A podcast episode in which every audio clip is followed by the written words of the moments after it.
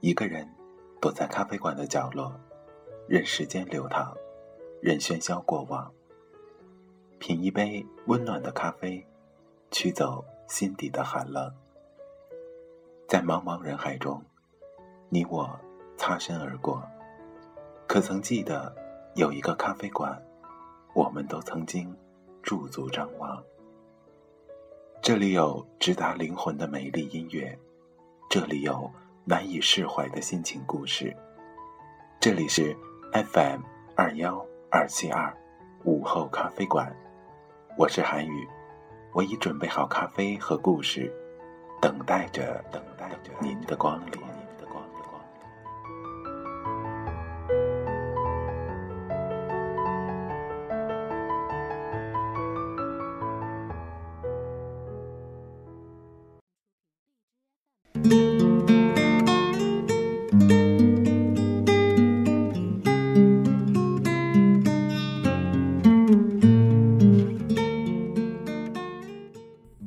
深夜便利店，对于不经常开火做饭的人来说，选择住的地方，最重要的是要看附近有没有便利店。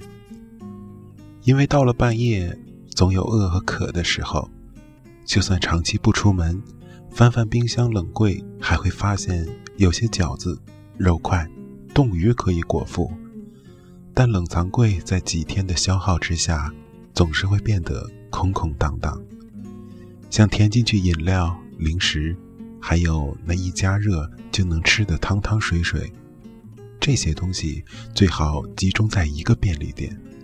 这个便利店最好二十四小时开门，最好那里灯光明亮，收银员两三个在里或聊天，这样的深夜就不会显得太冷清。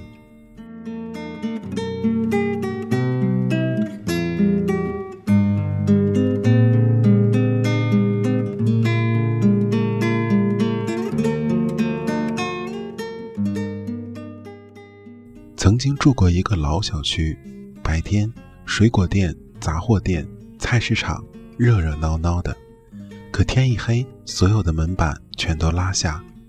夜里想买点东西，要穿过两条街道，步行二十几分钟。那段时间非常痛苦，想要穿衣出门折返近一个小时，宁愿接点自来水喝。于是没住满一个月，就换了热闹的酒店公寓。公寓下就是便利店，甚至打个电话，老板能收拾好给你送过来。大概是住的人都比较年轻，这家便利店的商品也比较洋气，想要各国的零食水果，迎面一架货柜上全都有；想要咖啡和洋酒，转过弯的货架甚至堪比酒吧，只是稻米、油盐酱醋放了小小的一层。也许因为这栋楼所有的户型都不包括厨房，想要炒菜都没有机会。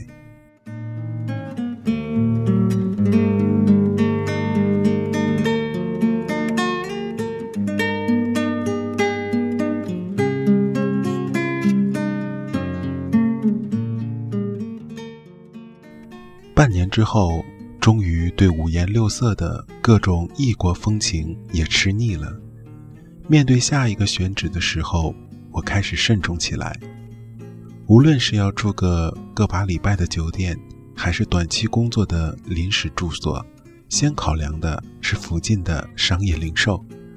住的地方其实有张床就可以了，但对于便利店的要求则复杂了许多：要有盒饭便当、新鲜乳品、烟酒充足，营业员有礼貌。但是太熟也不怎么好。以前经历过一个便利店，每次去的时候都有心理负担，因为我总是半夜去采购，穿一件风衣，踢踏着拖鞋就过去买烟。那个便利店的收银员阿姨，经常特意的留意我。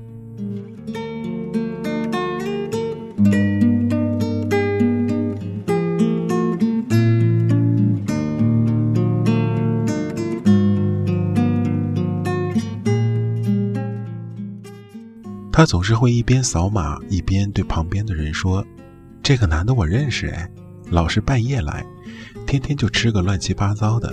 哎，你说他是做什么工作的？收银员阿姨完全不顾我还在掏钱包，就开始分析我的日常组成，偏好什么口味的方便面，卤味的销量有多大，从来不买洗衣粉，看来家里的卫生情况应该不怎么样。于是我付好钱，然后落荒而逃。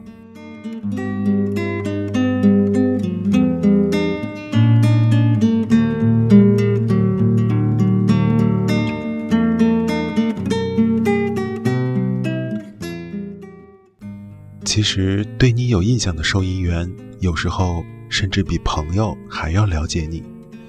有一次，我买了两斤橘子，这位阿姨就敏锐地问我：“家里头来客人了？你怎么知道的？你从来不买水果的。”阿姨得意地收好钱，然后又对我说：“少买点可乐吧，我看你吃糖吃太多了。”我付好钱，然后再度落荒而逃。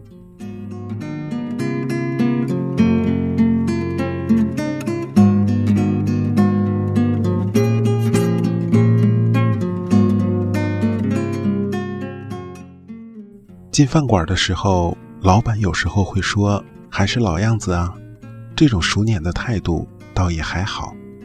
可是走进便利店的时候，要是收银员说：“怎么还是老样子啊？” 这种语境就显得生活有些灰头土脸了。挑选一家合适的便利店，在它旁边住下来，这是对生活负责任的态度，因为深夜那么漫长。你知道全世界不止你没有睡觉，你知道想听到人说话的时候走两步就可以。可能一家便利店，就是你对深夜那份孤独的抵抗吧。